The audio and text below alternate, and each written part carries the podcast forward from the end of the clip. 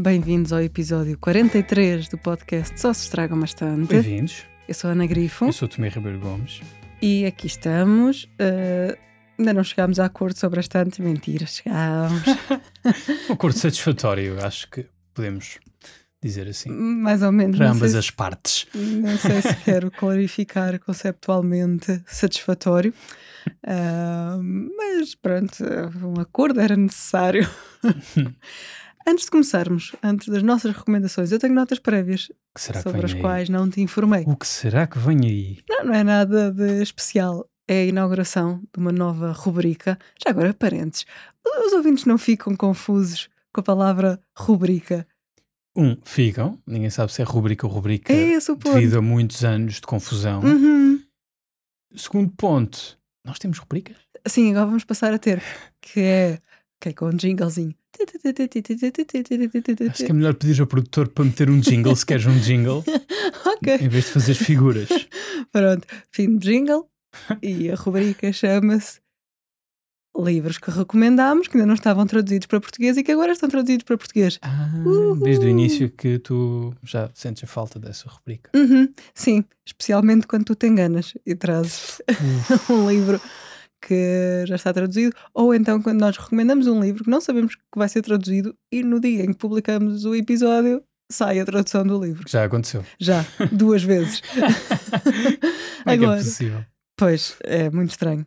E não são livros assim super recentes Certo, pois não. justifica é isso. verdade. No entanto, um dos livros que eu trago aqui, a indicação da sua tradução, Hum. é um livro recente. O The Fraud, da Zadie Smith. Ah, Vai sair agora no final do mês, Muito dia 27, penso. Tradução A Fraude, publicada pela Dom Quixote. uhum. E também uma outra tradução ah, do Benjamin Labatut. Tudo. O original é escrito em castelhano, eu li em inglês, When It Says to Understand Ah, the World. certo. E Sobre agora, cientistas malucos. exatamente.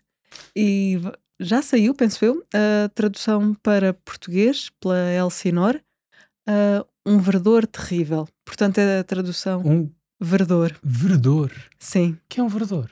boa questão. Boa questão. Que era para ver há pouco. Isto é um- uma mudança de título bastante ousada. Não, porque o original é assim. Ah, Verdor. Para, para inglês é que Aham, que tomaram liberdades. muito. Ok. Sim. Vou, pes- vou pesquisar o que é verdor. É cor verde. Especialmente plantas perigosas, Ah, está bem, está bem, tá bem. aparentemente. Ok. Pronto, portanto, se bem que esta tradução dá-me ideia que já houve em tempos, não posso garantir, mas agora há em stock. Certo. Pronto, Benjamin Edição Labatut nova. aí para toda a Muito gente. bem. Boas Pronto. notas. Fim de rubrica. Não? Ok. Certo, tentei. Pode ser. Que- Queres passar as recomendações, não é? Que é para acabar com este inferno uh, proto-musical. não se cla- classifica como musical de todo. Pronto, a tua recomendação. A minha recomendação é um grande livro. Melhor, de grandes ideias. É daqueles livros. Pensava que tu pessoa- só trazias livros com grandes ideias. Lê. Muito obrigado, Ana. É, é o feedback Uau. que nos chega também. Quantas vezes uma relação que uma pessoa tem direito ao elogio destes? Até parece que eu não te elogio. Este Isto assim. livro, este livro é daqueles livros que uma pessoa lê e sente-se realmente mais inteligente depois de o ter lido. Ah, Pronto. sei, sei, sei. Dito isto, não é Gosto. uma leitura muito fácil. Ah, ok. Acho que já depende da pessoa ter, eh, se calhar, algumas noções de talvez de geopolítica ou de história do século XX. Eu Hum. diria, leiam, leiam Miguel Jardim. antes, antes do Miguel Jardim, leiam o Tim Marshall, aquele que eu trouxe aqui do Uhum. Prisioneiros de Geografia. Sim. A seguir leiam Miguel Jardim por onde irá a história. e a seguir estão em plenas condições de usufruir e de. Isto é uma questão de desenvolvimento pessoal, não é assim que se põe as- os termos hoje em dia. Também posso ser coach de desenvolvimento pessoal. Claro que Pô, podes. Lês isto, lês isto, lês aquilo, vai, vai lá e depois volta Aham. e diz-me o que é que achaste. Uau, acho que descobrimos a educação, Ah, sim, sim, o sim. fenómeno do ensino. Estou a pensar que a nada temos selos de aprovação teus nos livros. Nas livrarias. Ah, tipo Oprah Book Club, Uhum, posso fazer Sim, um. sim, sim. Ou Boa. então, não sei, se alguém te vai caçar para tu fazeres uma coleção tipo a que o Ricardo Aruz Pereira fez para a Sim, tinta sim, da China. vou vender tanto quanto o Ricardo Aruz Pereira. Posso garantir isso a qualquer editora que esteja Mesmo interessada. Sim. Bem, então este livro é o quê? Chama-se Carbon Democracy, ou seja, Democracia de Carbono. Hum. E o subtítulo é Political Power in the Age of Oil, ou seja, poder político na era do petróleo. O petróleo é tramou-nos de a um todos. senhor, Tenho esta Mas afirmação. pronto, não anda fazer. longe da conclusão aqui do Ok. Timothy Mitchell, Ok. Ele é professor de Middle Eastern Studies, estudos do Médio Oriente, na Universidade de Columbia, nos Estados Unidos, Ah, embora ele é britânico. Depois tem muitas ligações familiares à Palestina e ao Médio Oriente, até porque é casado com uma, uma palestina, que também é uma académica. Ok. E neste livro, ele, claro que vai falar de Médio Oriente, porque estamos a falar de petróleo, Uhum. Mas o, o ângulo, e é um ângulo que eu acho que está perfeitamente justificado, chegas ao fim e sentes que aprendeste qualquer coisa, porque o argumento dele teve estas balizas, e, a- e as balizas são como é que a energia, as fontes de energia mais importantes em cada momento, Uhum. criam condições sociais e culturais e políticas para determinadas coisas acontecerem. Ok. Ou seja, como é que a energia condiciona a história? Uhum, Se tu quiseres, é um, pois. bocado, é um bocado isto. Pois. E por isso ele tem de começar antes do petróleo. Ele começa com o carvão. E de que forma o carvão Uhum. cria oportunidades para as pessoas se mobilizarem, nomeadamente os trabalhadores se mobilizarem Ok. para protestar por melhores condições. Porque o que é que acontece? O carvão é, é adotado muito rapidamente quando se começa a encontrar os, os usos industriais Uhum. para, o, para, o, para o carvão, não é? Portanto, Revolução Industrial em, em Inglaterra, e Inglaterra realmente tem muito carvão, que é uma das razões, enfim, há aqui muita coisa, também tens andado a ler sobre isso, não é? Que faz com que a Revolução Industrial pegue Uhum. a Inglaterra e há imensas teorias, mas depois aquilo tem realmente potência para continuar porque eles têm o carvão, que é uma, uma fonte de energia com muito mais densidade energética que as fontes que se usavam antes, nomeadamente madeira, Uhum. para, Sim. para fornos através da, madeira. eh, e outras também, não é? Óleo animal, por exemplo, para iluminação, va- várias. Mas o carvão tem uma densidade energética muito maior. Um bocado de carvão dá-te para muito mais calorias Uhum. do que qualquer uma destas outras fontes de energia. E, hum, e o carvão está depositado em sítios bastante particulares, com bastante, bastante concentrado. E a Inglaterra tinha muitas destas minas é, de carvão.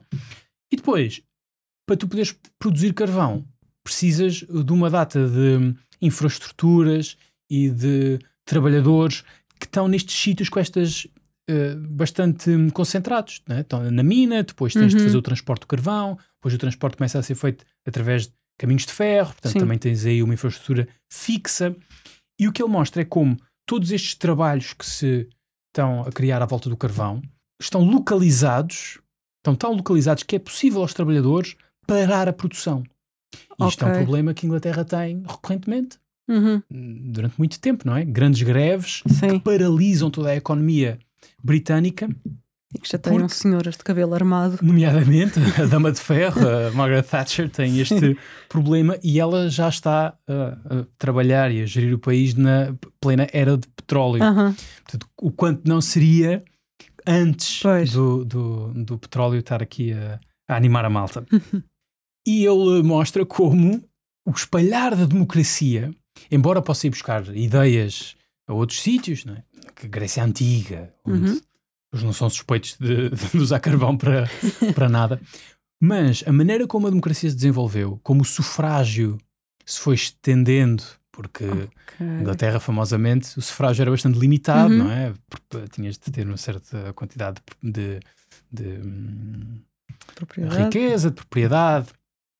Havia círculos eleitorais universitários, Uhum. não é? As universidades elegiam deputados. Sim. Havia várias coisas desse género, que aliás continuam a haver, mas tu tens este grande alargamento do sufrágio, diz ele, muito porque tens estes trabalhadores a ganhar poder negocial Ok. e a, e organizar-se para fazer de- depois o que dá aos sindicatos, Uhum. o que faz com que hum, a economia dependa muito mais de- do poder reivindicativo de certos Uhum. grupos. E depois, politicamente, cria-se esta estrutura à volta para conseguir gerir melhor as reivindicações destas pessoas. Ele explica isso bastante bem, ao longo de várias páginas, e depois, então, enter oil. o ouro negro começa a jorrar do- dos, dos poços. Uhum, E ele- satisfação de muita gente.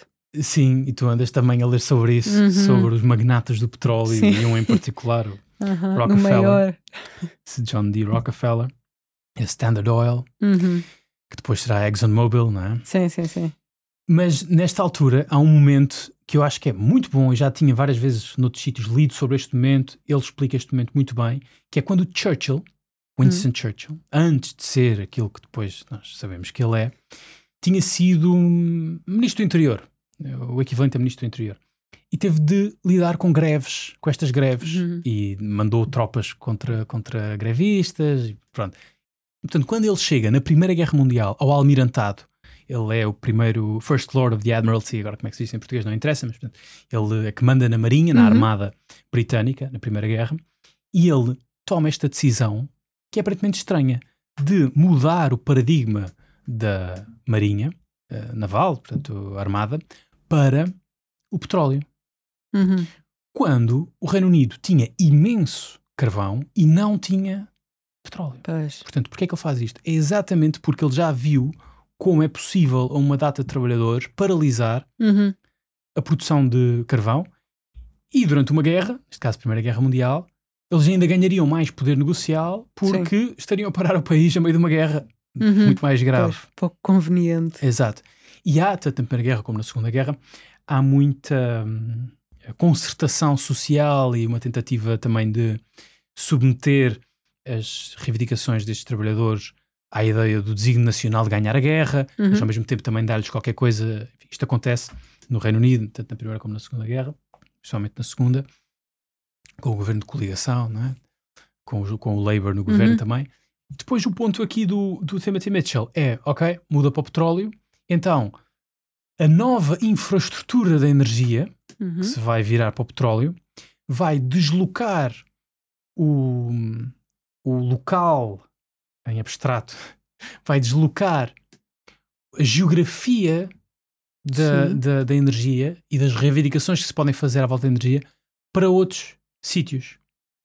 Perdem poder os mineiros do Uhum. carvão Certo. e o que é que passa a ser importante? O Médio Oriente. Uhum. Os Estados Unidos também têm muito petróleo.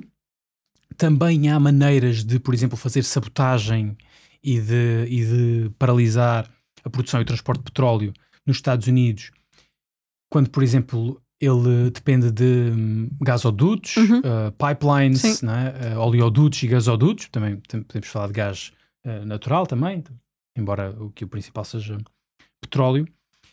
Mas o petróleo é muito mais transportável. Para já tem uma energia, uma densidade energética ainda Uhum. maior que o carvão e Pois. depois é líquido, muito fácil de Pois. transportar. E é mais limpo.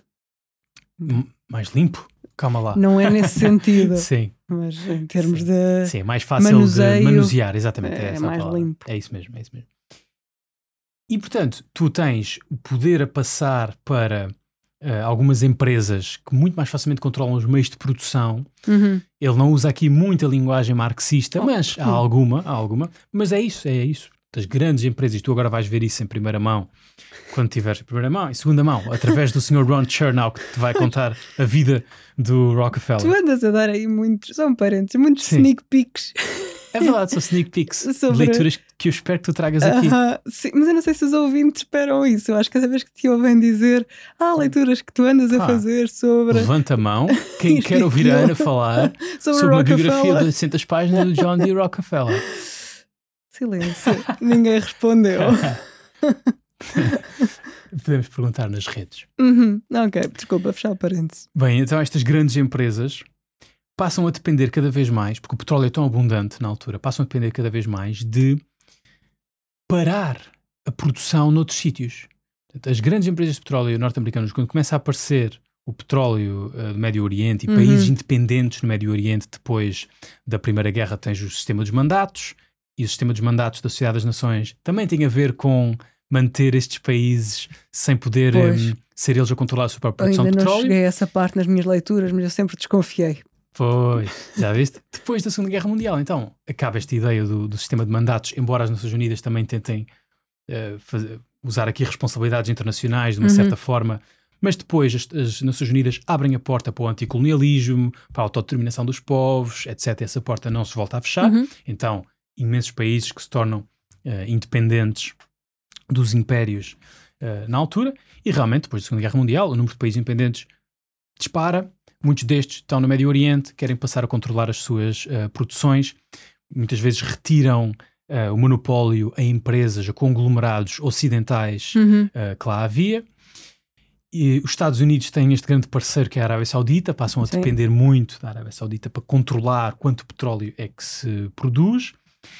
Mais tarde ainda, bem, antes de 70, eh, est- estes países produtores de petróleo percebem que precisam de ganhar aqui margem negocial, então Uhum. formam a Organização de Países Produtores de Petróleo, portanto a OPEP em Uhum. português, a OPEC em, em inglês.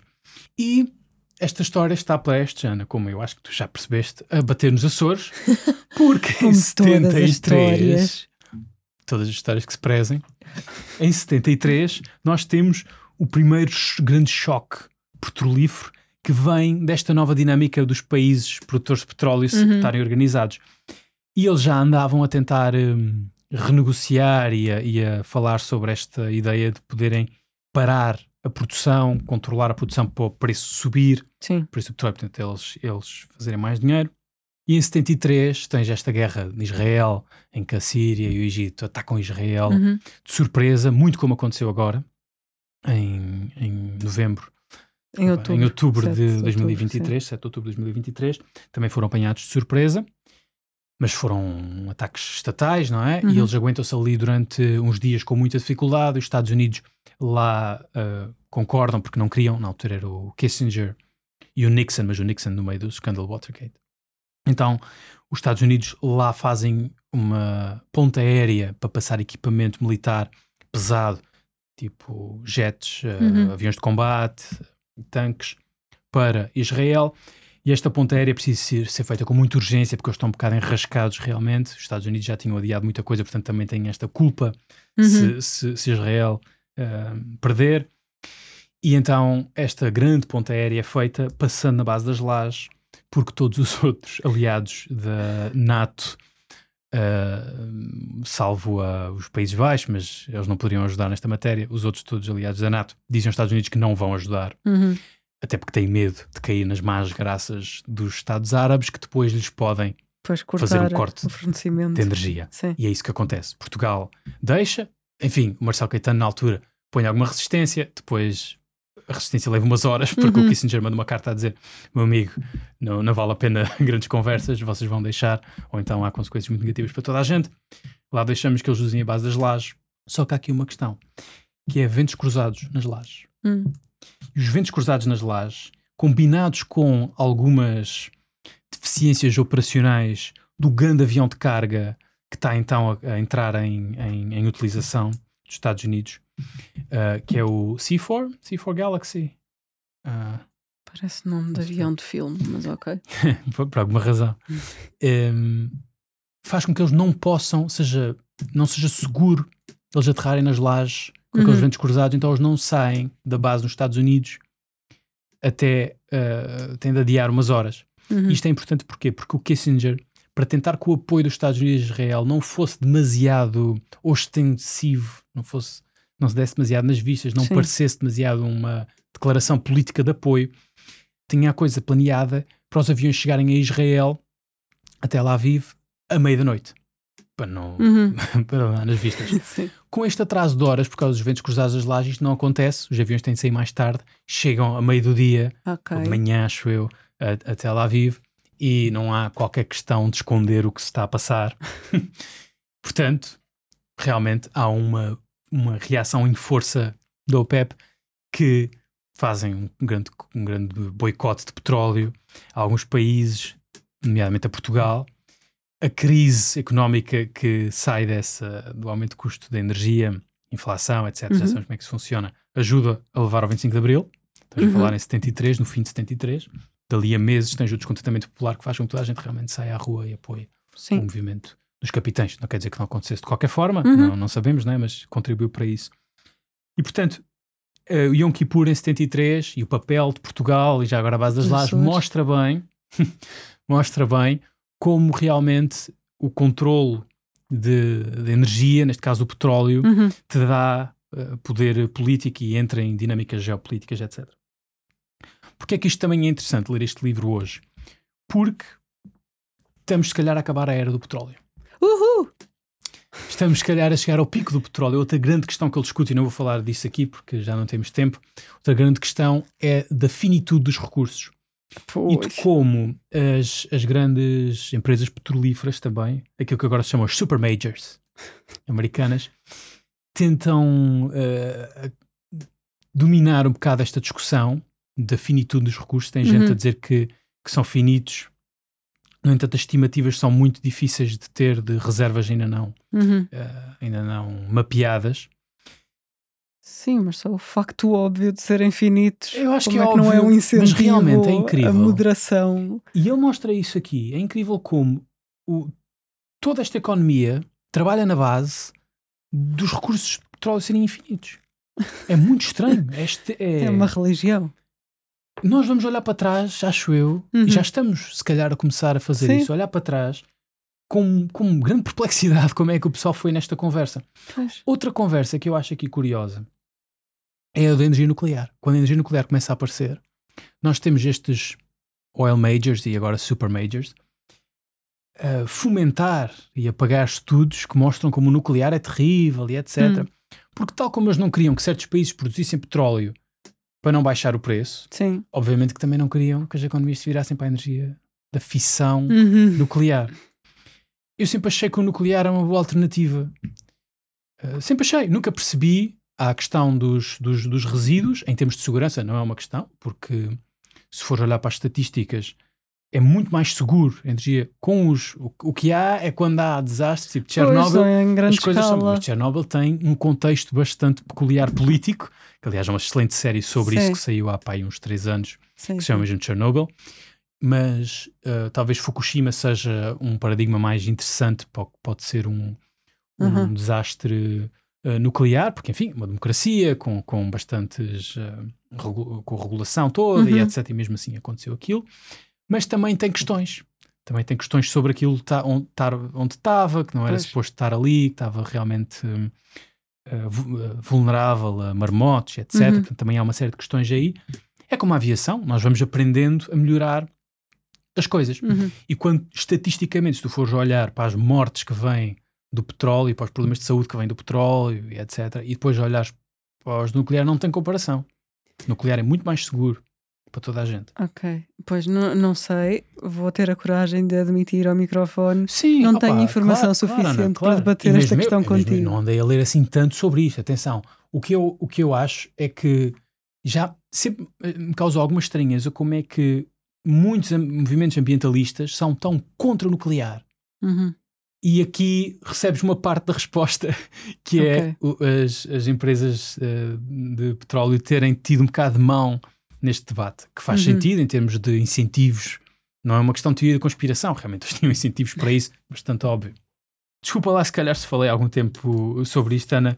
O livro, como tu podes ver, está muito sublinhado. Certo. Realmente aprende-se muito hum, a ler este livro. Esta edição é 2023, é, é a Ok. terceira edição, penso eu. Recente. A original é 2011. Uhum. Então, Ana, Ok. o que é que tu nos trouxeste?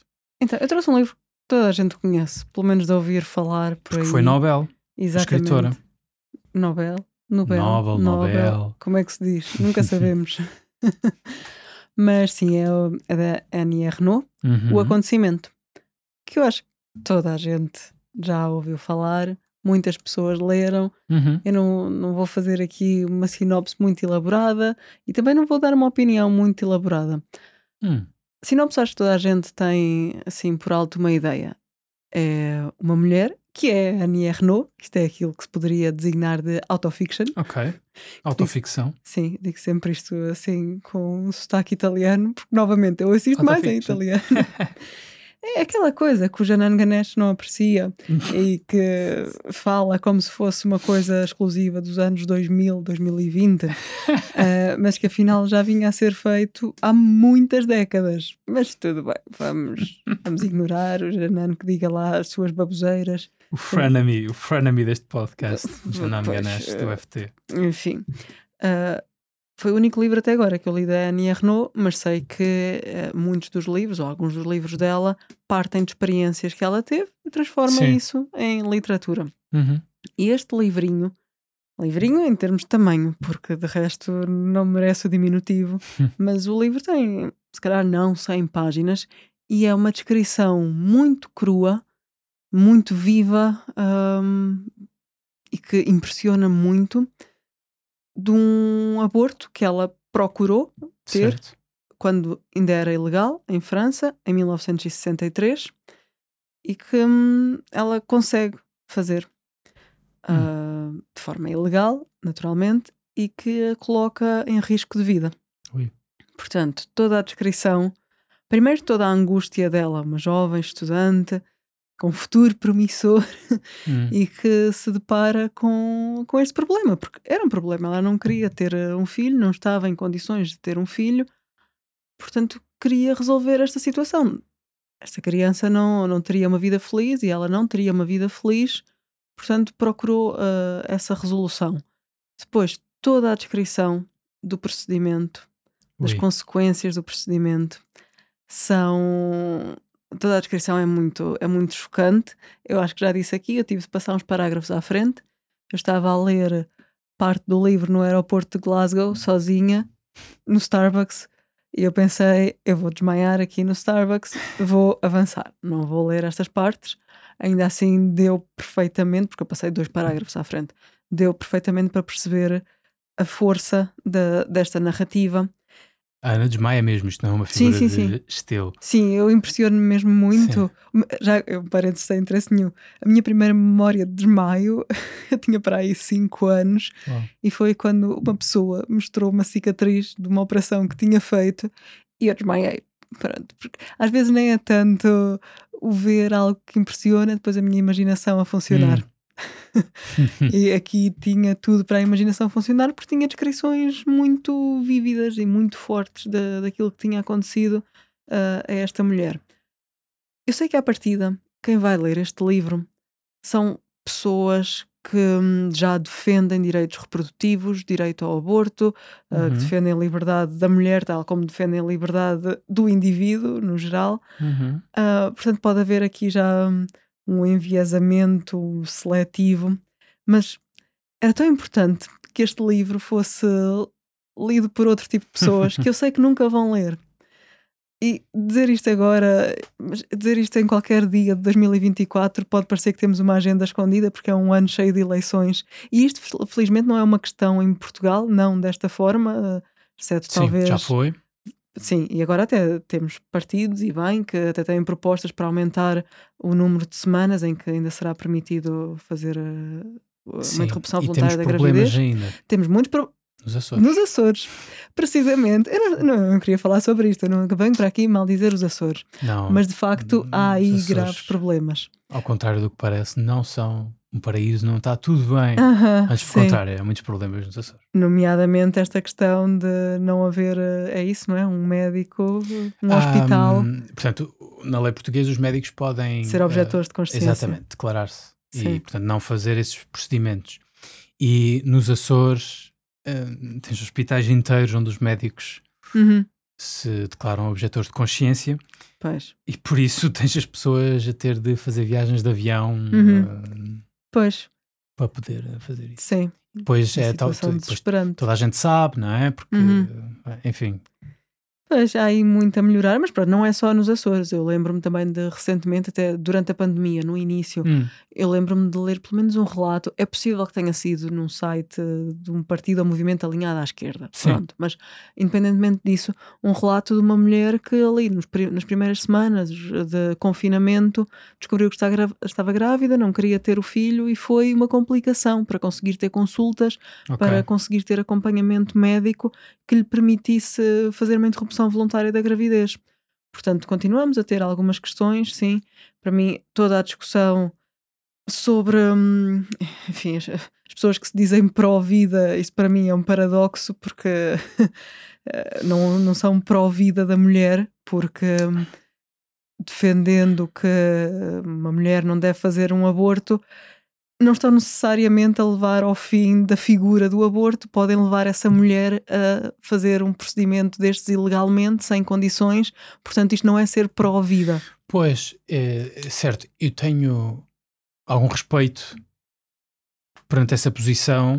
Eu, no eu sentido, não consigo ter respeito porque eu não no consigo se- compreender inteiramente. Eu acho que esse teu argumento é o argumento que fecha a discussão. Porque é assim, quando tu vais discutir essas coisas, tens de partir do princípio que as pessoas têm ah, valores diferentes e, Sim. neste caso a religião ah, importa muito. Mas acima de tudo não está o valor da vida humana. Certo, certo, certo, mas isso é o que eles vão dizer. Isso é o contra-argumento deles, é que eles também eles estão a defender a vida humana porque eles definem aquele feto como Uhum. uma vida ah, humana em potência. Pá, eu discordo, porque acho que há imensa coisa que pode acontecer, Uhum. ou seja, não há, não há predestinação, não é? Quer dizer, não, não- lá por teres um, um, embrião, Sim, não é óbvio que vais ter uma pessoa. Pode haver um aborto espontâneo, Uhum. pode haver. Sim. A, a a- natureza, nós não temos esse tipo de controle sobre a natureza. Uhum. né? No facto de nós eh, terminarmos ali eh, a gravidez, não faz com que estejamos a, a destruir um futuro específico, Uhum. porque esse futuro não existe. Pois. Eh, não é assim que a natureza funciona, pode acontecer muita coisa. né? Por isso eu não, não, não, não considero isso. Mas eu tenho dificuldade a dizer a essas pessoas que elas não se importam com a vida, com a vida humana. Sim. O que, eh, o que eu acho que o argumento que fica difícil eh, para elas e também não aquela coisa de o que é que te interessa se outra pessoa está a abortar, o que é que isso tem a ver contigo? Uhum. Mas eh, esse argumento eu também eh, não é assim tão bom, porque eu lembro-me de ver o, o Miguel Sousa Tavares a defender a caça que faz, a dizer o que é que. Não, sim, acho que era a caça. É Ela possível. que é, qual é a diferença que faz? Ou era touradas, não sei, qual é a diferença que te faz a ti que esteja alguém a fazer não sei o que, um animal? E tu pensas, sim, faz-me Aham, diferença. faz. Tal como faz diferença se alguém tiver uma, uma pessoa algures. Aham. É assim que Sim. isto funciona, estamos todos preocupados uns com os outros. Portanto, eu também não consigo dizer essa coisa de mete na tua vida, não, Hum. não importa. Ou seja, acho que realmente é uma discussão que não é assim tão, tão fácil como parece quando dizemos só liberdade da, da mulher. Porque, ok, se já estamos nessa página, sim, isso para mim basta-me, porque eu Uhum. já estou nessa página. Não Pois. posso esquecer que há pessoas que estão noutra página. O argumento que eu acho que para mim é realmente bastante difícil para eles responder é isso. É, então, as mulheres ricas vão onde quiserem e Pois. fazem, está tudo bem. Então, são os pobres que não podem ou que têm de Uhum. fazer com condições terríveis e Sim, não sei sim, colocando a vida É. em risco, sim. Aí é que fica muito difícil, acho eu, para, para eles responder. Uhum. Só isto. Sim, mas eles lá respondem à sua maneira. Estou-me a referir mais a determinados setores americanos, não? Quando digo eles lá respondem à sua maneira. Sim, porque aí realmente foi onde este direito andou para trás mais Aham. visivelmente Sim. nos últimos tempos, com o Supremo forma Tribunal chocante. a revogar o. Uhum. ou a dizer que não se aplica o Roe versus Wade. não é? Sim. Mas pronto, gostava muito que este livro chegasse a essas pessoas, a determinadas pessoas, mas Pois. nunca vai chegar. Pois, Há o problema das bolhas também na literatura, nós lemos o que nos interessa. mas apesar de tudo, a discussão vai-se fazendo, não é? Uhum. Hoje em dia, provavelmente, pensando em Portugal, tens muito mais gente que já está nesta nossa página Uhum. do que tinha já há uns anos. Sim. Acabámos de dizer, em Portugal a coisa foi contenciosa Uhum. e os referendos e não sei o quê. E hoje é bastante pacífico, não é? Uhum. Não vês. Sim, eh, exceto nos Açores. mas sim, eh, Mas fora assim um setores mais positivo. conservadores. Sim, Pois. sim. E não vejo Já, uma regressão, sim. mas tenho medo de dizer isto. E já agora, pa- para não parecer, porque estive aqui a fazer um bocado de advogado do diabo, não é? Uhum. Mas depois já há outra. Tens setores conservadores que podem estar realmente preocupados com a parte religiosa, não sei o quê. Mas depois tens aquela coisa do. que são. São, são os pobres que são, que são inconsequentes Ah. e irresponsáveis e se não podem ter filhos então que não coisa e depois se querem ter filhos depois por isso é que são pobres porque têm muitos filhos não sei o quê e isto é o tipo de discurso que pode começar a aparecer pronto, do lado Sim, dos chegas setores, e dessa. sim, e sim, dessa Isto para dizer que não é só aquele pessoal mais conservador religiosamente que, sim. Aham. que tem argumentos pelos quais eu tenho respeito, depois há estes que têm estes argumentos pelos quais eu não tenho. Acho que não, posso, posso dizer que não tenho muito respeito por estes argumentos Uhum. tão individualistas e de responsabilidade pessoal. E Sim. isso aí já um bocadinho. Sim, subscrevo. E acho que Boa. assim podemos passar ao intervalo. Sim. Só dizer também, Hum. tu não querias. Só dizer também, isto agora não se conjuga os verbos. Deixa-me só acrescentar que tu não querias falar muito sobre o enredo desse livro. Aham. Porquê? Estás-me a fazer perguntas difíceis. foi isto que levou àquele mítico episódio que foi A, a cassete do Batatinha e da companhia. N- não quero falar muito porque hum, o livro é tão curto. Tu tens de ler, tens Ok. de ler frase a frase e tens de acompanhar eh, este percurso. Não vou contar o percurso, não vou contar os obstáculos, não, Ok. não vou contar sequer o envolvimento, o envolvimento da família, de pessoas próximas ou não, nem a relação dela com a mulher que depois faz o aborto, Ok. nada disso. Então, Pronto, é mesmo para, para. ler com intensidade Sim. estas 100 páginas. Acho que é uma boa recomendação. Ok, Intervalo. intervalo.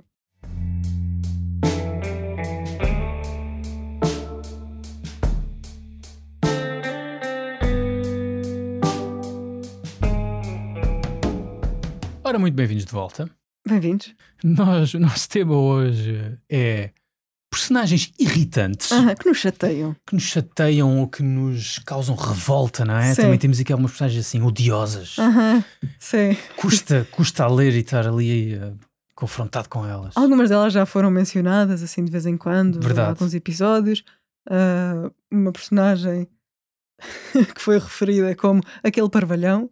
Sim, que está na minha lista. Eu fiz uma Eu lista de sim. 10, eh, 11, 12 personagens, Uhum. ou 10 livros, vá, onde aparecem personagens que eu detesto. Podemos pôr essa de parte. Há aqui temas. Eu disse que consegui, não te disse quais, mas Não. consegui ver aqui três temas, acho eu, que depois podemos, talvez, imagino, que retirar para aquela pergunta de quais são as qualidades que tu menos gostas de uma pessoa quando, quando eu for ao. Como é que se chama aquela coisa? Alta definição. Alta definição. É mentira. É o que eu não suporto, é mentira. Uau. É isso que eles respondem, não é? Como se alguém gostasse de mentira. Eu adoro mentira. No- Na ficção, quem é que não Sim. gosta? Eu adoro essa resposta. É Sim. a minha preferida. Desonestidade. Vai. Não, são outras coisas, são outras coisas que eu acho que me chateiam olhando aqui para estas personagens, fazendo essa reflexão. E sim, uma delas é o Vronsky, Uhum, Aquele no Ana parvalhão. Karenina, que eu, que eu apelidei de grande parvalhão, ou aquele parvalhão. E o Vronsky anda aqui, toca noutras personagens, se é que eu posso avançar. Posso, Ana? Ah, Podes, podes. Toca aqui noutras personagens, como o Alcibiades, Ok. É uma irritação com alguns anos. Eu gosto de falar Eh, Sim, anos. o Alcibiades é o meu pet peeves. eh, ou, eu já acho que já disse aqui, gosto muito desta frase, portanto já pode entrar no bingo do Só se trago bastante depois de dizer a segunda vez, que é citar o George Carlin, que diz que eu não tenho pet peeves, portanto pet peeves é irritações menores, Aham. eu não tenho pet peeves, eu tenho major psychotic hatreds. E sim, o Alcibiades há muito tempo, que E é objeto do meu ódio. Sim. E o Alcibiades tem esta coisa em comum com o Vronsky, que é ser inconsequente, não é? Uhum. é esta coisa de parece que a vida é todo um jogo e não, e não Pois. interessa para nada e depois causam imenso problema, imensos problemas à sua volta. E Uhum. no caso do Alcibiades, condenam praticamente a sua cidade ao falhanço Uhum. na Guerra do Peloponeso. Enfim, isto também é a leitura de um inimigo do Alcibiades, que é o Tucídides. Mas realmente acho que é difícil de encontrar aqui muita coisa que ilibe Uhum. o Alcibiades, ok? Um excelente orador, Ah, é o homem quantos? Quantos mais- não o são Não é? e depois são os sacanas? Pois. Boa. É supostamente o homem mais bonito da Grécia, mas não sacana. E, e o Vronsky tem algo é, numa uma, uma escala bastante menor, bastante Uhum. mais comezinha, é um bocadinho pa- mais patético o, o. Vronsky. E aí, na sua patetice, também se aproxima de outro grego Posso mais mítico que Alcibiades, que é o Agamemnon. Ah, Que tam- ok. Mas o, Agamemnon é diferente, porque é o grande líder Sim. depois é profundamente patético e dá para ter muita pena dele, mas depois lembras-te que ele está a causar tanta porcaria Uhum. pela sua falta de capacidade de liderança, pelo seu Pois. ego fora de- de- do- dos limites próprios, portanto, a sua ubris, Ana, ubris, Certo. ou ibris, Ibris. sim, podes dizer ibris também. Isso é snob, não Porque é? é muito snob. é. Porque ah, pá, a letra grega é o y, portanto é ibris, ibris. Ok. É. Para Michelense, né? Ah, I- I. I. ok. Desculpa, estavas a dizer Um, antes de meter o na- Pois, não, ia só conversa. dizer, para mim, o Vronsky também não simpatizo especialmente. Uhum. Acho que lhe fazia muito bem um Bruno Nogueira e o mundo não é só isto, o mundo é boas cenas, Boa. porque para ele o mundo é só isto, é só o que se está a passar neste momento, é Sim. só o que ele quer fazer, sem pensar em mais nada, em mais ninguém. Certo. E aqui lá está, o Agamemnon já sai um bocadinho daqui, o Alcibiades também, porque eles são líderes. Uhum. O para o bem e Vronsky para o não. mal. Pois, o, o Vronsky é mesmo triste, não é? Pela, pela sua pequenez que ele, que ele não reconhece. Uhum. Portanto, aqui temos este elemento de, de- de- de alguma comiseração, de Uhum. coitadinho, coitado. Enquanto com Agamemnon e com Alcibiades é mais também, também é coitadinho um bocadinho com o Agamemnon, mas com o Alcibiades é mesmo só esta raiva de para, pá, para de estragar Sim. tudo. Sim. Mas o Agamemnon, O Agamemnon também tem um bocado isso. sim, mas eh, acho que também tem um bocadinho mais de consciência, não, daquilo que está. Eu não conheço o Alcibiades. Talvez, talvez mais que o Alcibiades. Hum, E- talvez no fundo o Agamemnon não saiba que é um péssimo líder, Pois, que não é arrasta sim. ninguém, que Ainda que o meu conhecimento não seja muito aprofundado. tem muito, pois, tem muita, hum, tem inveja dos Uhum. verdadeiros líderes, que, líderes naturais como o Aquiles. Sim, Sim, eh, no fundo há ali uma pequenez Uhum. mal disfarçada sim. no Agamemnon. Uhum. No Alcibiades também deve haver aqui uma falta de autoestima que tem de ser preenchida de alguma forma, É sempre assim. mas é, não é? Uhum. É, Mas no caso mais do... não digo. Boa. Pronto. Acho que isto arruma aqui esta categoria. Tens pessoas aí, personagens que tu queiras incluir nesta categoria mais? Ou nem por isso? Ahm, ok, Nino Sarratore. Oh, também é deste estilo. Ah, sim, é é estilo Vronsky, mas em esteroides. Uau. ok, eu tenho um ódio muito grande pelo Nino Sarratore, eu acho já disse aqui. Também está no da- episódio Cassete da Iluminado. Helena Ferrante. Sim, da tetralogia napolitana. Eu não estou a fazer spoilers. Uh, eu, eu tenho amigas que já leram a tetralogia e no primeiro livro elas já me estavam a dizer: hum, o Nino não é fluxo cheiro, pois não. Eu a controlar-me muito, uh, pensar: não vou dizer nada, não vou dizer nada, mas ainda bem que estás a perceber. Sim, é. Pior personagem da literatura, ok, não é a pior Ui. personagem da literatura, é o que mais me irrita. Quando eu começo a pensar nele, eu fico muito irritada, mesmo muito. Não vou dizer aqui palavrões, Não, não, mas Nem em italiano. nem ou em napolitano, que, é, que é igual. Ah, mas ah, quando penso nele, penso sempre em palavrões. Uau. Pronto. E não posso dizer mais nada, mas eu era capaz de fazer um episódio só sobre o Hum. Nino Sarratore. Ok. Eu quero meter aqui outra personagem, Uhum. que é o James Steerforth. Eu estou a ler neste momento ali para um terço, um pouco mais que um terço, do David Copperfield. Certo. Charles Dickens. Uhum. Charles Dickens eu acho que é muito bom fazer personagens irritantes. Pois. E só li o Great Expectations e estou agora a ler isto e o Christmas Carol Uhum. E o, o Steerforth. Tem Tale of Two esta- Cities.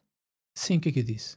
Great Expectations. Não, Tale of Two Cities. Great Expectations eu não li, estava a confundir. Ok. Li o Tale of Two Cities, exatamente. Ou também é uma personagem odiosa que, que eu vou trazer para aqui, mas está noutra categoria. Ok. Aqui no, no David Copperfield há o James Steerforth, que eu ainda não sei em que é que isto vai dar, mas é isto, é um tipo muito carismático, toda a gente gosta muito dele, e, não sei o quê. e tu vês ali a potencialidade para o tipo fazer muita porcaria Aham. E um certo tipo de relação que ele tem com as pessoas, de, de usar as pessoas, Uhum. que é profundamente repelente, mesmo antes dele ter feito alguma porcaria que eu tenho certeza que ele vai fazer. Pois. Pronto. Então, também entra nesta categoria. Uhum. Ainda na categoria que os jovens chamariam de boy lixo, tenho o pai do Shaggy Bane, Oh, que é um dos meus ódios mais recentes, ui. porque ele causou muita destruição. E mais não digo também. Pronto. E é o pior pai da literatura, se calhar o Uf. Agamemnon também, pensando nisso. Mas Sim, eh, o Agamemnon foi um pai terrível. Sim, eu acho que eles podem disputar eh, o lugar de pior pai da literatura. Assim, o mais antigo e o mais recente. Sim. Mas sim, este, o pai do Shaggy também tem essa vaidadezinha, Ok. essa, que também acho que resulta de alguma insegurança, sim, de algum sentimento de inferioridade. E depois tem essa vaidade e uma desconsideração total pelos outros, pelas pessoas próximas. E, enfim. Olha, pelos vistos, podemos fazer aqui uma categoria de maus pais ou mau, más figuras paternais, porque eu tenho aqui duas, Ah, tens? três, no fundo. Uma é deste livro que eu acabei de ler, por isso é que me lembro dele, que é uma figura paternal no hum, Second Best, sem querer dar Uhum. spoilers, que é uf, muito revoltante. Ok. Muito revoltante. Ok. E depois temos também no, David Copperfield. Uhum. Temos estes, também sem querer dar muitos spoilers, mas padrastos uh, Uhum. do Copperfield, que é o Edward e a Jane, que são irmãos, os Murdstone. Logo no nome, tal como a. J.K. Rowling, o, o Dickens, e talvez foi que foi Uhum. buscar, é muito bom nos nomes. E Murdstone, Murd, Murder, não é? Tá- Estão aqui elementos que indicam que isto são personagens bastante uh, vis, Uhum. bastante vis, que chateiam muito. Tenho mais um pai para juntar. Olha, já então. agora, já que estamos a falar em pais, uh, de um livro recente uh, do People Person da Candice Carty Williams, Ok. que também escreveu o Queenie, também Certo. recentemente. E este pai de cinco filhos, todos de mães diferentes, exceto Uf. dois que partilham a mãe, é, supostamente é esta a justificação dele para ter tido tanta prole e ter espalhado tanto amor, entre aspas. É, ele é uma people person. É, Ah. é isso, é muito também carismático, supostamente, muito extrovertido e muito eh, atrai muitas pessoas, mas é lixo. São sociopatas no fundo, não é? Sim, sim, sim. Sociopata é isso. É, é, principalmente estas personagens irritam muito. Também. Aqui é suposto, é deliberado. E ao falar agora no Queenie, na Candice Carty Williams, lembrei-me que no Queenie eu acho que é. Há lá um homem também que hum, gera bastante ódio. Ok. Pronto. Hum. E vou ficar por aqui. Boa. Tens mais? Tenho outra categoria. Ok. Tenho outra categoria que são extremistas ideológicos, acho eu. Ah, eu não tenho disso. ou, ou gente que disfarça a sua crueldade com uma capa de justiça. Ah, E lá está, vou buscar ao A Tale of Two Cities, que eu já li Ok. epá, há 15 anos, talvez. Já acho que já posso dizer tinhas isto. 15 anos quando leste? Pois, eu acho que sim. Foi numas férias no Pico, eu lembro de estar a ler no Pico e estava no secundário, portanto acho que sim. Ok. Que é a Madame Defarge, Hum. que é uma daquelas que anda lá na Revolução Francesa a aproveitar para limpar o sebo Hum. a aristocratas ou a pseudo-aristocratas e vai tudo deito, pronto. Uhum. Que anda lá a, a entusiasmar as, as, as massas para fazer o que não se faz. Ok. Estou a perceber. Estou a E perceber. depois temos o Stavrogan Hum. no Demónios do Dostoevsky. Tu não és o Demónios, foi não? Não. Não, sem spoilers, não só para ti, mas para os ouvintes. Mas que é um nihilista, Mas Faz sentido. que é uma coisa que o Dostoevsky é muito bom a mostrar. Aham. E que, epá, é ele que dá o nome ao livro, Demónios. Ok. Acho que é ele que dá o nome Porque ao ele é livro. um demónio porque tem muitos Se- epá, demónios na não, sua cabeça. eh, ambos, não sei, se calhar porque ele é um demónio. ok. Mais do que alguém, mais do que atormentado. Há realmente ali passagens que uma pessoa sente que está a olhar para dentro da alma dele Uhum. e é um bocado como o Nietzsche a olhar para o abismo, não é? Eh, o abismo olha de volta para ti e tu ficas, como é que é possível a humanidade ser isto? Uhum. Será que existe alguém assim? Eu espero que não. ok. Portanto, o, o Stavrogin é das personagens que eu me lembro quando penso Uhum.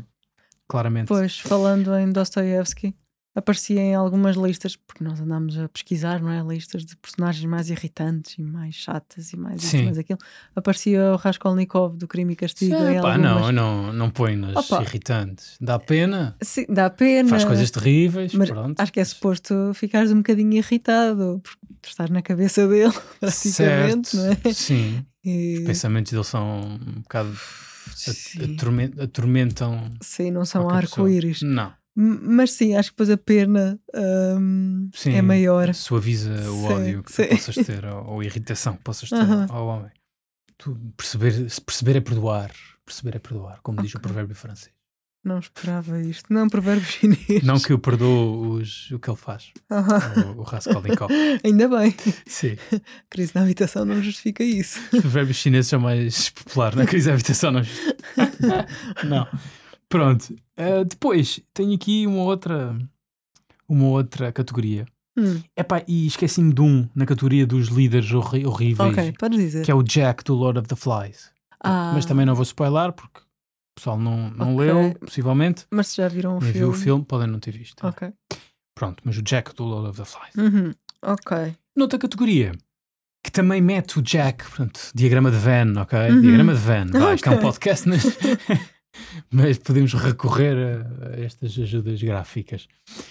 Diagrama de Venn temos o Jack como líder terrível e bullies. Hum, Bullies. E bullies temos o Jack, temos o Dursley, o Dudley Dursley, hum, os pais, Sim. do, os padrastos do Harry, claro que também são figuras Também, paternais também. bastante chatas, mas o Dudley e o mal foi também. o Malfoy, mas no Harry Potter eu o que ponho aqui, pus logo, quando, quando disseste personagens irritantes, vamos fazer isto, foi eu que te disse, vamos fazer Umbridge.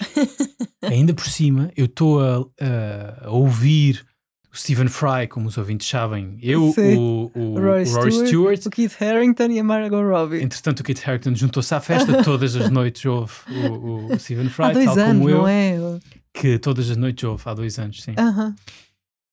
E imagino que eles também me acompanhem, eu estou agora a ouvir o quinto, Uhum. o Order of the Phoenix, a Ordem da Fênix, pá, e eu já vou ouvir isto com, oh não, a cena do castigo do Harry, com a, com a pena do, que vai buscar o sangue dele e que lhe estraga a mão, porque é tudo tão. E porque é que ele não diz a ninguém, mas ao mesmo tempo tu percebes porque é que ele não diz, porque ele é orgulhoso, Sim. pá, tudo ali irrita tanto, tanto, tanto. Eu estou tão à espera de acontecer a Umbridge, o que nós sabemos que vai acontecer mais no fim do livro. A única coisa que me faz É, ok. Isso te aguentar faz aquilo. aguentar. Sim. Sim. Tu, uma vez, eu dei-te a conhecer uma Umbridge ao vivo, uma Umbridge real. Gostaste da experiência? Porque ela diz Sim. isto. é? Sim, e nós respondemos-lhe, nós demos, nós demos troco. Sim. Também soube bem, soube bem esse, que esse episódio. Também te sentiste a vingar o Harry? Ao Sim. uma resposta É verdade, acho que restabelecemos alguma justiça boa. nessa situação no. Harry. Acho que sim. Props à Imelda Staunton, Uhum. a atriz que faz de Umbridge no Sim, filme, sim. porque hum, bestial. Sim, consegue irritar Sim. e causar muita raiva.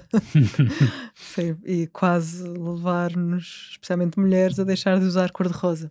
Já agora tive uma professora muito parecida com a Umbridge. Só fisicamente.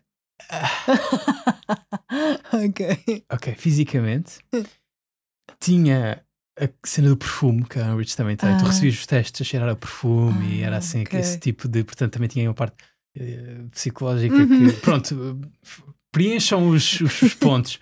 E pronto, comigo nunca houve problema nenhum, mas algumas interações com alguns alunos Uhum. Que eu imagino que não fosse só fisicamente que eles já associavam a Umbridge. Ok, ok. E, ma- e mais não digo, não é? Ah, é isso, é isso. Esta vai para o bingo hoje. Bingo. Ora, eu tenho aqui uma categoria que não sei se posso já avançar também, já não temos muito tempo. Avança, avança. Que é a categoria com a qual eu não me sinto confortável, Hum. porque é uma categoria só composta por mulheres. Sim, nós, tu mencionaste isso quando estávamos a preparar o episódio. Sim, especialmente quando são mulheres escritas por homens. Ah, ainda que, pronto, eu percebo que o objetivo fosse mesmo tornar estas personagens irritantes, às vezes com uma lição moral no fim. Sim. Não me estou a referir à Ana Karenina, por acaso. Não acho Também irritante. apareceu nas, Sim. numa lista que eu fui ver. Também não conta a Ana Sim, Karenina também- como Não, não acho irritante. No irritante. entanto, Está perdida na vida. pois, no mesmo tema de mulheres insatisfeitas no casamento, Sim. acho que há aqui duas, e uma Eu acho que temos uma em comum, é a única coisa que sei. é a Emma Bovary. Não, Não. eu não li. Ah, ok. Já viste? Pronto, pois eu tinha aqui a Emma Bo- Bovary que irrita porque ela podia estar feliz. Em várias ocasiões ela podia estar feliz, mas quer sempre mais e tenta mais isto e aquilo. Mas há ali uma perturbação psicológica qualquer e é por isto que eu não me sinto confortável. Hum.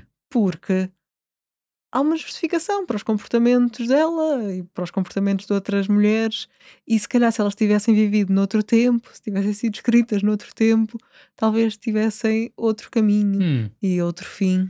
ok. E acho que é o caso da Emma Bovary. E Esta é que é em comum. A Daisy. não, também temos, eu não escrevi, mas sim, a Daisy, Daisy Buchanan, também mulher, escrita por homem, ah, infeliz no casamento. E também eu acho que ela tem problemas. Tem ali Sim, uma sim. fragilidade. ah, O ponto é esse, não é? É que o Gatsby vê nela coisas que ela não é de todo. Pois, pois. Tem aquela ideia de há, há uns anos, não é? sim, Quando- sim. E entretanto melhorou muito a imagem Uhum. que tinha. O ponto do livro é esse, portanto ela não podia ser eh, Sim. eh, grande coisa para aquele resultar. Uhum, Sim. E, como nós já falámos, em off, como se diz, o Fitzgerald, quando escreve a Daisy Buchanan, está a projetar nela algumas uh, características de uma mulher por quem ele se apaixonou e certo. cuja relação não funcionou por motivos muito, muito semelhantes aos motivos que levaram a que o Gatsby e a Daisy não pudessem casar quando se conheceram, não pudessem ter uma relação, a diferença de estatuto. Uhum. E, e, acho que essa projeção de características hum. e essa ideia idealizada da mulher passa muito okay. em, em demasia para, para esta personagem. Tenho só mais uma. Força, eu já acabei. Ok. Eu, eu acho que nunca falei aqui e eu raramente trago referências uh, da dramaturgia. Eu até acho, eu li isto uh, numa cadeira da universidade, uh, daquelas opcionais de uhum. literatura. Uh, é da Gabler, do oh, Ibsen. Okay. Também é uma mulher insatisfeita no casamento. E às vezes é má. É má, mas tu percebes a insatisfação dela. Lá está, se ela tivesse vivido noutro tempo, talvez não fosse tão irritante, porque a solução era mais óbvia, o caminho, a alternativa eram mais óbvios. Também havia, quando nós vimos a lista, uhum. Que, portanto, nós vimos em conjunto, não é? Fomos ver, olha, Sim. as listas de personagens irritantes da literatura. E estava lá, eh, eu esqueço-me do nome dela, mas aquela grande senhora do Pride and Prejudice. Ah, sim. Uh, uh, como é que ela se chama? Uh, Catherine. Uh, Lady Catherine. Sim. Lady Catherine. É um nome afrancesado, não é? Do qualquer. Não. Acho que não. Bem, okay. não interessa. Lady uh, Catherine. Sim, Lady sim. Catherine. Uh, estas matriarcas severas não me conseguem chatear muito. Hum. Eu tenho sempre assim algum carinho por. Sim, sei. tu gostas de senhoras velhinhas. Isto tem de ser dito. Está posto assim. Mas sim, quer dizer, tem a ver, pá, terapia, uma... tem a ver com o papel que uh, idosas da tua família tiveram na tua oh. vida e acho que projetas muito nessas personagens. E bem, eu consigo perceber. Talvez as minhas perceber. avós e tias avós fofinhas, sim. talvez. Sim, sim, por é que é olhas para essas figuras com muito carinho, mesmo que pá, eu consigo perceber o desconforto que ela causa. Sim, sim, também eu, também eu. E, e a reação da, uhum. da, da Liz Bennett, sim. Uh, tudo bem, não? Uhum. mas a personagem em si não, não consigo sim, ter okay. assim. Eu também não a colocaria, e não sim. coloquei no meu top 10 de personagens okay. irritantes, também não me causa essa irritação. Uh, eu tenho aqui só mais uma outra referência e a maioria delas são de coisas que eu já falei aqui, ou então não, estou agora a ver. Uh, voltando um bocadinho atrás, personagens que causam pena Hum. O, no The Fraud, o William Ainsworth, o escritor certo, que, que se está sempre a gabar, sim, vendeu okay. mais que o Dickens, um determinado é. livro num determinado período. Dá, dá, só mesmo pena, coitadinho, tanta insegurança e tanta vontade de compensar e demonstrar as suas qualidades. Enfim, depois, personagens que são irritantes e que tu estás a ler e a pensar, pá, não vais por aí, certo. não faças isso mas até esse o objetivo no Yellow Face. A June, quando se hum. apropria do manuscrito, quando assume que foi ela que, que ela que tem a autoria do manuscrito, certo. quando anda em todas as ações de divulgação, enfim, se convence que tem toda a legitimidade para reclamar a autoria e é muito irritante, e objetivo conseguido. E depois lembrei-me aqui de um outro em que o Emmanuel Carrer pegou no adversário, hum. o tipo que, hum, que convence a família que é médico, que se conseguiu formar, que é médico, que todos os dias finge que sai para o trabalho, para, para um hospital ou para uma clínica Sim. e não faz nada disso, não é essa a vida dele. e depois entra aqui numa bola de neve de mentiras, aquele, aquele defeito que nós mais odiamos nas pessoas, a mentira, que só pensas, é pá, não é tarde, não é tarde, admite, admite, ainda consegues salvar isto. Porque depois o fim é trágico. Pois. E ele se tivesse parado num determinado momento, talvez o fim não tivesse sido tão trágico. Pronto, acho que é isto. Mais uma ou outra hum. personagem femininas, mas aqui são escritas por mulheres mas que chateiam, mas pronto, é esse o objetivo, mas é aquele. Ah, chateiam um bocadinho, mas enfim, eu não me lembro do nome dela e não fui pesquisar, ainda que tenha apontado. no The Miniaturist, a cunhada. Ok. Só dizer isto, que Pronto. recebe a jovem que vem casar com o irmão e esta cunhada é assim muito austera, Ok. malvada. Tu falaste-me dela. Sim, um bocadinho unidimensional, pronto, não, não vamos negar, ah, mas lá mais para a frente ganha mais matizes e outras características. E em determinados momentos, um livro que eu já recomendei aqui, o The Transition Babe, Uhum. Baby, É. a Reese às vezes irrita, pá. Mas é suposto, é suposto as personagens reagirem a essa irritação. E pronto, e acho que de. hum, Ah, não, tinha aqui outra. Uma das personagens que mais irrita e que mais enoja no Lolita, o Humbert Oh, Humbert. Aqui é uma outra categoria. Categoria. É um outro tema. certo, tema certo. Humbert Humbert. Pronto, só, só lá está ele. Sim, ainda bem que chegamos ao fim do episódio para não termos de falar do Humbert Humbert. Sim, sim, sim, não vale a pena, não merece. Ah, ainda assim, pronto, vou só voltar atrás. Nino Sarrator é a pior personagem de sempre. E cuidado com a cunhada da Miniatures. sim, Até para a semana. até para a semana.